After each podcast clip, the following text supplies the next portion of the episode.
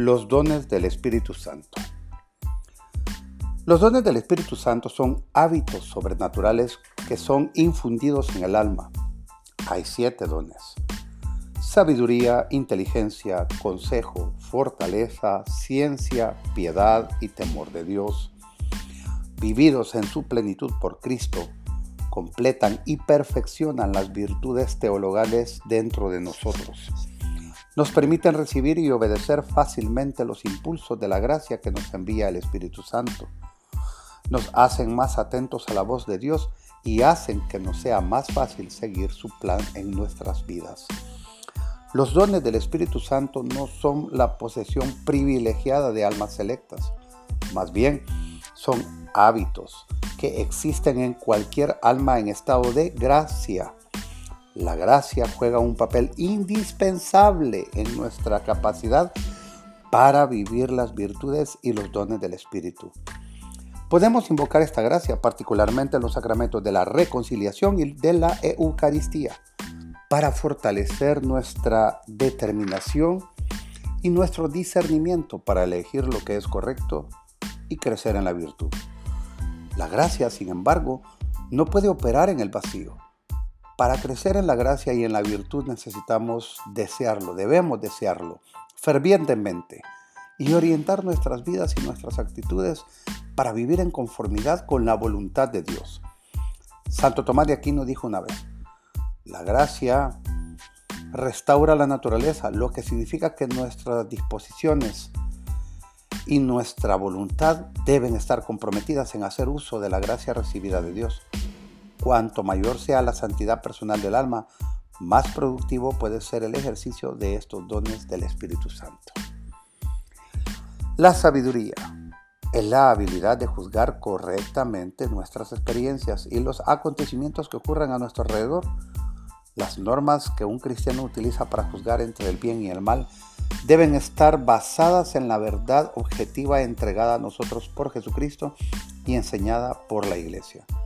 Aunque la sabiduría comienza en el intelecto, solo puede crecer y dar frutos cuando la voluntad es conforme al amor de Dios. Por lo tanto, la sabiduría está directamente relacionada con nuestro amor a Dios y aumenta a través de la gracia que recibimos en los sacramentos y en la oración.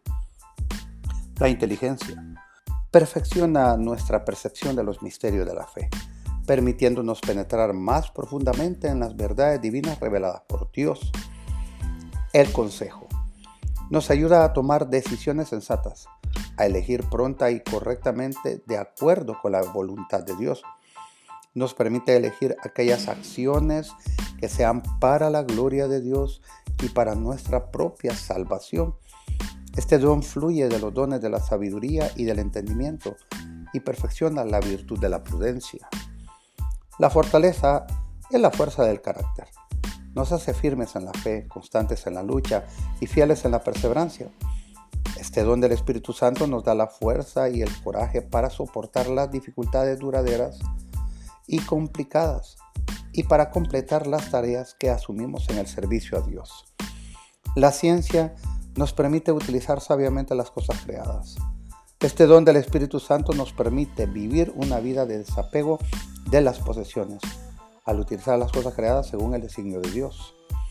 La piedad nos enseña el sentido de la filiación divina, la feliz conciencia sobrenatural de ser hijos de Dios y hermanos y hermanas de toda la humanidad, lo que nos lleva a un amor verdadero a Dios, como nuestro Padre misericordioso, y a un amor a todos los seres humanos como a sus hijos.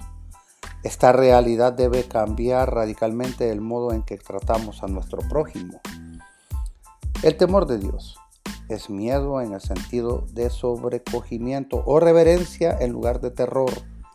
Se refiere a nuestra sensación de respeto soberano en la presencia de un Dios todopoderoso y amoroso.